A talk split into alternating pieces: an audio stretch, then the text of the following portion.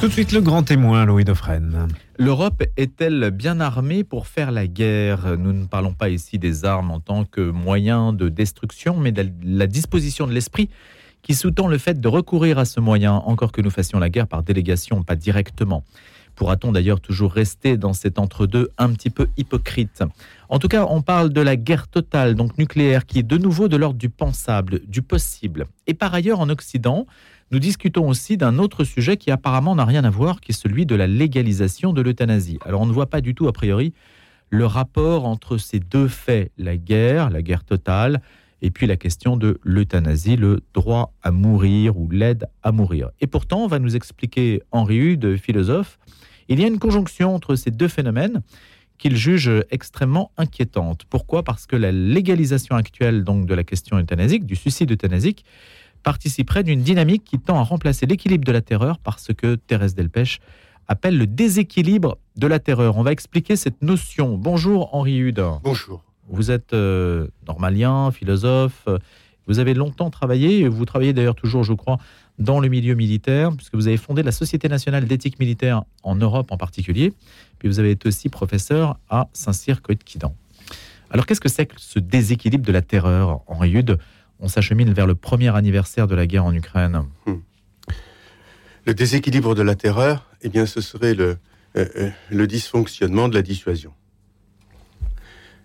La dissuasion nucléaire, naturellement. Hmm. On comprend que... Qui est la base de notre ah système de défense aujourd'hui. C'est la clé de voûte de tout le système, euh, nationalement, internationalement. on comprend que la dissuasion fonctionne à deux conditions, qui sont des conditions culturelles. Ce n'est pas simplement une théorie pragmatique hmm. des jeux. Et il faut qu'il y ait une préférence pour la vie. Hmm? pour que la dissuasion fonctionne. Ah oui, bien sûr. Euh, si vous êtes suicidaire, euh, vous aimez, vous aimez prendre le risque, ou éventuellement, la guerre peut toujours être le moyen le plus honorable de se suicider. Hmm? Donc, il faut une préférence euh, pour la vie il faut une culture non suicidaire, en d'autres termes, euh, dans une nation, euh, pour que euh, sa dissuasion soit, je dirais, à la fois crédible et, rassurante. Et d'autre part, il faut qu'il y ait un sens de la vie. On comprend bien que si on a une préférence pour la vie, mais que la seule chose qui vous motive, c'est de rester en vie, vous n'êtes pas crédible. Vous allez vous soumettre nécessairement à tout. donc, il faut qu'il y ait quelque chose au-delà de la vie qui fasse que vous êtes prêt à la risquer, mais que néanmoins vous préférez la vie. Hein Donc c'est cette, et c'est ce, cet équilibre qui fait euh, une, une, culture fonctionnelle. Je pense que euh, nos, nos, dirigeants, nos classes politiques, ne se rendent pas compte des conséquences euh, véritablement apocalyptiques, il faut le dire, de la marche à l'euthanasie à terme, il s'agit simplement de dire que euh, le suicide, plus ou moins assisté, finira par être le moyen normal de sortir de la vie. Mhm. Même que des couveuses euh, artificielles mhm. seront le, moyen normal euh, d'être amené à l'existence, amené à voir le jour. Donc, cette, si la société devient ainsi suicidaire, euh, dans sa vie privée, on comprend que collectivement aussi, euh, la perspective euh, du suicide devient d'une certaine façon fascinante. Et c'est d'autant plus vrai que pour que ce, cette euthanasie soit possible, c'est cette, cette, socialisation du suicide, cette normalisation du suicide devienne possible, il faut vraiment euh, que la vie n'ait pas d'autre sens que de la conserver lorsqu'elle est agréable, euh, pas trop désagréable. Et, en définitive, elle n'a pas de sens. Le hmm. seul sens de la vie, c'est de conserver une vie qui n'a pas de sens. Est-ce que cette réflexion, Henri Hude, qui lit parce que c'est vrai que spontanément, les deux sujets ne sont pas. Je ne sais pas si quelqu'un d'autre a fait le rapprochement entre les deux sujets, entre la dissuasion nucléaire et la question euthanasique. C'est d'où l'intérêt de notre discussion. Est-ce que cette discussion, vous l'avez portée dans des milieux qui sont censés réfléchir justement à, cette dimension culturelle des sociétés qui permettent de maintenir une doctrine? Non. Euh, euh, moi, j'ai travaillé pendant 15 ans aux écoles de Kouetkidan. J'étais chargé de la formation euh, éthique, morale des officiers. J'enseignais l'éthique militaire. Je faisais des recherches dans ce domaine. Bien. et puis, ça m'a donné l'occasion d'être envoyé dans un tas de pays du monde par, les armées en mission pour parler ou pour observer. Donc, j'ai réalisé l'importance du, phénomène de la guerre. Mais, et donc, euh, c'est toute la question de l'homicide, de la vie et de la mort est très présente dans ma réflexion. Je crois que c'est, elle est très présente dans la réalité, la réalité humaine. Mais euh, on ne, euh, après, plus récemment, certains de mes, amis m'ont dit mais attention, il y a des questions dans la société qui, qui, se posent, c'est pas, qui n'ont pas de rapport avec la guerre. Par exemple, l'euthanasie. Et, donc je me suis attaché, et je me suis dit, mais si, c'est un rapport. C'est un rapport terrible. Euh, ce n'est pas compliqué. Une société qui aura complètement légalisé l'euthanasie ne sera plus, si c'est une puissance nucléaire, sur les États-Unis, la France, la Grande-Bretagne, ne sera plus une, euh, euh, puissance capable de faire jouer de façon rationnelle, équilibrée, normale, saine, non folle la dissuasion. Premièrement, la préférence, une sorte de préférence morbide pour une vie dénuée de sens, le sens consistant qu'à conserver cette, cette, euh, chienne de vie euh, qui n'a pas de sens, ça, ça, ça, ça, ne vous fait pas, ça ne vous fait pas un dissuadeur crédible. On dit il va craquer, il n'y croit pas, jamais il ne se battra, jamais il ne se battra. Hmm. Et, et très concrètement, ça veut dire, je vais vous montrer qu'ils ne sont pas dissuadeurs je prends la Lituanie, qu'est-ce qui se passe? Il se passe rien. Voilà. Il se passe rien. Pourquoi la Lituanie euh, Par exemple. Hmm.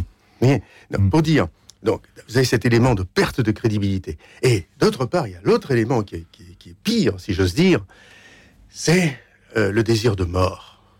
Le désir de mort. Notre société est travaillée par un éros totalement morbide, n'est-ce pas, et monstrueux, et euh, cet éros dérive dans un Thanatos.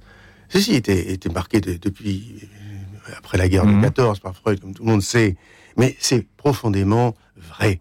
On dit, vous avez, vous avez donc en face de vous euh, un dissuadeur qui non seulement euh, est trop mou, mais d'une certaine façon n'est pas équilibré. Un, suicidaire, il, il, est mené par souvent par des, pulsions.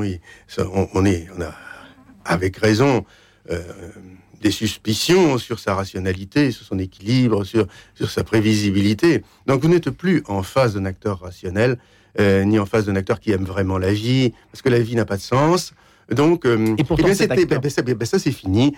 Euh, en face d'un voilà, en face d'un acteur comme celui-là, et avec des acteurs comme celui-là, eh bien on va faire péter la planète. Pourquoi? Parce que. Eh ben parce que, à un moment donné, on ne raisonnera pas, on perd le sens de l'objectivité. Mhm. Euh, on perd le sens de la vérité objective. C'est ça le point le plus, le point Alors, le plus important. En, euh, un point, parce que je vous cite, hein, vous dites formulons avec précision les conséquences les plus dangereuses. Perte de crédibilité d'un dissuadeur suicidaire mais jouisseur face à ses adversaires non suicidaires et plus rustiques. Ceux-ci ne le respectent plus parce qu'ils savent ou croient savoir que le suicidaire ne cherche qu'à survivre agréablement et n'a plus aucune raison pour laquelle il préférerait mourir plutôt que capituler à condition que son vainqueur lui assure une petite vie confortable. Ça, c'est la première conséquence. Puis la perte de sécurité des partenaires nucléaires faisant face à un dissuadeur suicidaire dont ils se mettent à suspecter, comme pour tout suicidaire, la stabilité émotionnelle. C'est ce que mm. vous dites, l'équilibre psychique, la capacité d'objectivité rationnelle. Donc il y a une sorte de, mm. de, perte de compréhension. Et puis le troisième point, troisième conséquence dangereuse, la tentation pour ses adversaires de recourir préventivement avant qu'il ne soit trop tard à leurs yeux à tel moyen adéquat pour neutraliser un dangereux suicidaire. C'est-à-dire que les adversaires Hmm. d'une force nucléaire devenue, euh, devenue finalement imprévisible, hein, ce caractère imprévisible amènerait en fait un, un, forcené, hein, c'est ce que vous dites, et qui pourrait bien finir par voir dans la guerre un jour le moyen le plus honorable de se suicider. Bon, donc ça veut dire qu'on est dans une sorte de spirale un, un petit peu mortifère. Maintenant, euh, ce qu'on peut vous opposer quand même, Henri c'est que cette situation n'est quand même pas nouvelle de voir un Occident finalement jouisseur hmm. qui dispose de capacités de destruction colossales dès lors qu'on menace sa suprématie. Aujourd'hui, rien, même les sociétés les plus rustiques, ne peuvent euh, aujourd'hui rivaliser avec euh, cet Occident qui profite de la vie. Non, mais vous avez. Vous voyez? Oui, J'entends bien. Euh, il y a un décalage. Donc il est Le- suicidaire, mais il est dominant, c'est ça que je veux dire. Il est plus. Justement, le problème, c'est qu'il cesse d'être dominant. Ce qui a fait la, la, la force de. Ce qui a fait la force de, de l'Ouest, plus que de l'Occident, ce qui a fait la force de, de l'Ouest, c'est la raison. La raison. Et euh, l'Occident est en train de perdre la raison. Euh, si tu raisonnes, tu es raciste, par exemple. C'est les, les thèmes woke. Mhm. Hein Euh, c'est de la folie. Bien. Donc c'est la, la philosophie euh, Alors, on dit woke qui est en train de se. Ah ben, vous pouvez expliquer vous, mais si vous voulez, qui est en train de ce qui est en train de de, de, de, de s'établir. Eh bien, sur la base justement avec ces, il y a la théorie du genre, théorie euh, critique de la race, des choses comme cela. Euh, c'est surtout et fondamentalement un, irration- un irrationalisme complet, n'est-ce pas Et une perte totale du sens de l'universel, qui pourtant qui est l'objet de la raison. S'il n'y a pas d'universel, il n'y a pas de raison. S'il n'y a pas de raison, il n'y a pas d'universel. Donc c'est euh, cet Occident, s'il devient véritablement irrationnel, ne sera pas capable de, comme on dit, de raisonner l'ennemi, c'est-à-dire de se mettre à la place de quelqu'un d'autre qui n'est pas vous. Or, justement, en face de nous, il y a des gens qui ne sont pas nous. Euh, et euh, les, les Russes ou les Chinois ne sont pas des postmodernes, sont des modernes, si je m'exprime ainsi, ou des prémodernes. Mais ce ne sont pas C'est-à-dire, qu'est-ce que ça veut dire? Eh bien, un moderne, c'est quelqu'un pour lequel euh, la liberté reste une valeur. Enfin, la liberté, la raison, enfin, la- la- la- si vous voulez, la science, la technique restent des, restent des, des valeurs euh, très, très importantes. Le marxisme moderne, marxisme, c'est la science, si vous voulez. C'est, euh, un rationalisme, un matérialisme, un réalisme, etc.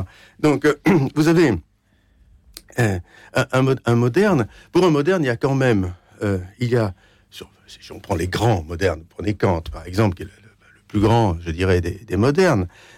vous avez la science, vous avez la morale, vous avez euh, la réflexion critique. Tout cela. euh, euh, tout cela, c'est vrai, c'est la vérité, c'est puissant, n'est-ce pas? Euh, L'homme euh, atteint la vérité. Bien entendu, euh, Donc par la raison, par etc. la, par, par la, par la raison. Mais il est Ce- ce n'est pas les- l'individu. l'in- L'individu existe, bien entendu, mais euh, euh, il n'y a pas de Dieu chez eux. Ils ne savent pas trop ce que c'est, mais, euh, mais la raison avec un grand R, la Vernunft, c'est c'est quasiment Dieu, n'est-ce pas? Mais c'est un Dieu immanent, c'est le fond de l'homme. Les dieux, c'est les hommes, ils ne le savent pas trop. C'est ça, c'est leur idée, n'est-ce pas? Donc ça, c'est encore présent plutôt. mais ça, il y a une certaine, trans- ça a permis une transcendance de la vérité, ça a permis une objectivité. Il n'y a plus de réalité, en- mais il y a encore de l'objectivité. Maintenant, dans le postmoderne, il n'y a même plus d'objectivité, n'est-ce pas? Euh, C'est une sorte de, de- de polythéisme délirant. Donc, c'est là euh, que euh, euh, se trouver en face d'adversaires de, ce type, c'est extrêmement, extrêmement dangereux, c'est extrêmement, extrêmement perturbant pour ceux qui ne, sont pas comme cela. Et quant à ceux quant à, nous, si nous sommes, si nous gouvernons comme cela, dans la communication, en pensant qu'il suffit d'ouvrir le bec pour que la réalité se conforme à nos, à délires, à ce moment-là, oui, forcément, on va, nous allons nous détruire. On ne peut pas gouverner, on ne peut pas vivre Est-ce que là, alors on va pas porter des, des jugements sur le régime chinois ou, ou russe Mm. parce que euh, ça a l'air de dire que ce sont des régimes qui aujourd'hui euh, sont meilleurs que les nôtres, etc., ou, ou qui sont du côté de la raison alors que nous, nous sommes du côté du délire, si on vous suit. Ah même, non, euh, mais je- je- le, pro- le pro- c'est bien le notre problème. Mal- malheureuse- malheureusement, euh, c'est que euh, je, je pense que nous sommes, nous sommes dirigés par, les diri- par des dirigeants qui sont profondément irrationnels. C'est ça, le- ça le problème. Enfin, mettre un wok euh, comme euh, un wok idéologue euh, comme ministre de l'Éducation, c'est une folie furieuse, n'est-ce pas? Alors c'est peut-être un coup politique, mais c'est- une folie furieuse. Alors, est-ce que les les, Chinois, les Russes, puisqu'on par- on parle d'eux et aujourd'hui on est face à la, à la Russie dans le cas ukrainien, est-ce qu'ils ont intégré dans leur euh, regard qu'ils portent sur nous cette dimension que vous soulignez, qui serait donc propice à, à, hum, considérer que l'Occident est en voie d'affaiblissement et Je que pense donc je pense qu'ils discutent, ils discutent entre. Alors là, moi, je vous comprenez. Là, vous me posez une question très politique. Moi, je suis, je suis Hmm. philosophe. Comprenez bien, je ne veux pas me, me dérober à, à vos questions, Louis, mais, non non mais, mais, mais il faut que je réponde en philosophe. Et en plus, il y a des choses que je sais, il y a des choses que je ne sais pas bien. par curiosité, je, par curiosité, de temps en temps, je, regarde sur la, chaîne Telegram ce que dit Dimitri Medvedev, qui était le plus pro-occidental de tout, le plus pro-occidental de tous les dirigeants russes il y a de cela une 15 ou 20 ans. Et euh, j'observe qu'il est devenu complètement euh, slavophile euh, et que Vladimir Poutine est relativement, je dirais, modéré par rapport à ces jeunes, n'est-ce pas? C'est et par rapport à d'autres figures russes qui pourraient gouverner. Oui, c'est-à-dire le, le chef actuel, le chef actuel de, la Russie a vécu l'époque où la Russie était au plus bas euh, il, en a gardé euh, une conscience extrêmement euh, douloureuse et brûlante. Les, ceux qui ont 20 ans de moins pensent que c'est il est un peu vieux et qu'il ne sait pas, il n'a pas conscience des, rapports de force, il ne sait pas faire jouer le rapport de force. Donc ils sont beaucoup plus aventuriers. Euh, me semble. Ceci, pour, dire que, et ceci, pour répondre bien à votre question, va avec euh, une conscience extrêmement méprisante de l'état culturel euh, de, l'Occident, comme si nous étions tous comme ça, si vous voulez, euh, à savoir le, délire woke et les, les, délires LGBT devenant quasiment dominants, normatifs, quasiment la première condition de l'orthodoxie républicaine. C'est une folie furieuse. D'ailleurs, la République n'est pas une orthodoxie, sinon c'est pas une république. Il y a l'idée, euh, en tout cas ces régimes, en tout cas la Russie, joue beaucoup sur l'idée de décadence européenne, décadence occidentale. Mais ça n'est pas nouveau, hein. bien avant euh, les discours que vous incriminez. Henri Hudin. On, a connu ce discours dans, l'œil russe depuis euh, Pierre le Grand. Hein. Oui, je vais vous dire. Et il n'y avait pas les délires dont vous parlez. Nous, ce, dont nous avons, ce dont nous avons besoin, Écoutez, le grand jeu ne, ne, date pas d'hier, je suis d'accord avec hmm. vous. Et, euh, et dans le grand jeu, euh, il y a aussi euh, celui de projeter sur l'adversaire ou de l'adversaire une image qui permet de, gagner dans le grand jeu. néanmoins, le grand jeu aujourd'hui est terriblement altéré par l'état culturel de notre, pays, de l'Europe occidentale et des États-Unis pour, l'essentiel, du Canada. Euh, euh, si vous voulez, la, perte de la culture classique et l'affaiblissement de, la formation scientifique forte, euh, le, le, déferlement médiatique à la fois moutonnier et irréfléchi euh, euh, qui élimine, je dirais, la recherche honnête euh, de la vérité, des faits objectifs, la capacité de discuter, la rationalité, la rationalité, tout cela, tout cela fait que ceci, ceci, conjugué à un accroissement et même à beaucoup d'autres éléments, la destruction de notre démographie, la destruction systématique de la famille, la, diminution dramatique de notre industrie, l'absence totale de politique d'énergie. Regardez dans quel état on se retrouve hmm. aujourd'hui, etc. Tout ça conjugué fait que nous sommes très faibles. Tout ça, tout ça hmm. conjugué fait qu'en effet, nous sommes, moins, nous sommes certainement plus faibles que nous ne pensons l'être. Et que c'est difficile de dissuader dans ces conditions. C'est de plus en plus difficile de dissuader. On ne dissuade pas exactement. C'est ça l'idée. dissuade pas. Hmm. Et, et, ce, qui est très intéressant, c'est de, voir, euh, de, voir combien euh, finalement, nous, sommes isolés. Euh, nous sommes euh, nous, étions l'avant-garde raisonnable, rationnelle du monde, et nous sommes en train de devenir une sorte d'asile de fous. Hein. Il faut que nous ayons les yeux en face des trous si nous voulons retrouver, garder une certaine position, garder notre prospérité, notre respectabilité. Il faut arrêter de délirer. Est-ce qu'il y a un moyen, Henri Hude, alors c'est une question un peu on pense à la. Enfin, peu de gens parlent de la paix, je l'ai dit sur cette antenne, la paix entre euh, bah, Ukrainiens et Russes. Comment sortir de cette guerre? Est-ce qu'il y aurait euh, une, euh, une manière de faire? Qu'est-ce que vous proposeriez? Alors, vous allez me dire, vous êtes philosophe et pas. Mais vous êtes quand même ah, bah, un pied dans le milieu militaire. Qu'est-ce qu'il y aurait comme perspective la seule façon pour sortir de la situation? De toute façon, la décision, la décision appartient essentiellement à Washington. Hein. Hmm. De toute façon, l'Ukraine toute seule ne peut pas faire grand-chose. L'argent vient, de, l'argent vient de Washington, les armes viennent, viennent de l'OTAN, euh, le renseignement vient de l'OTAN, euh, les communications sont assurées par l'OTAN. Enfin, euh, il n'y a que les Ukrainiens, ils donnent seulement leur sang, ce qui est beaucoup, évidemment, la seule chose. Donc, euh, la, seule voie de la paix, c'est une né négociation directe entre, entre Moscou et Washington. Il n'y a pas d'autre. Et l'Europe, on l'a dit hier, l'Europe devrait peut-être essayer, entre Moscou et Washington, d'avoir une, une, dire que l'Europe a une décidé... parole un peu singulière. L'Europe a décidé, euh, enfin l'Europe, la, mm. les classes dirigeantes, euh, pas les, en tout cas les classes politiques européennes, ont décidé euh, d'adopter par rapport aux États-Unis la position que, euh, disons, l'Autriche-Hongrie avait adoptée par rapport à l'Allemagne avant 1914. Euh, c'est-à-dire de, de, seconds, euh, euh, de plus en plus dépourvus d'initiative et, d'indépendance. Donc ça, cette situation, moi je ne jette pas la pierre à nos gouvernements. Un rapport de force, c'est un rapport de force. Hein peut-être que c'est peut-être que c'est plus sage d'agir ainsi. Henri, d'une dernière pour boucler sur le lien qu'on a fait entre euthanasie et dissuasion. Hein, on l'a bien expliqué. En tout cas, j'espère que ceux qui nous écoutent l'ont bien l'ont bien compris.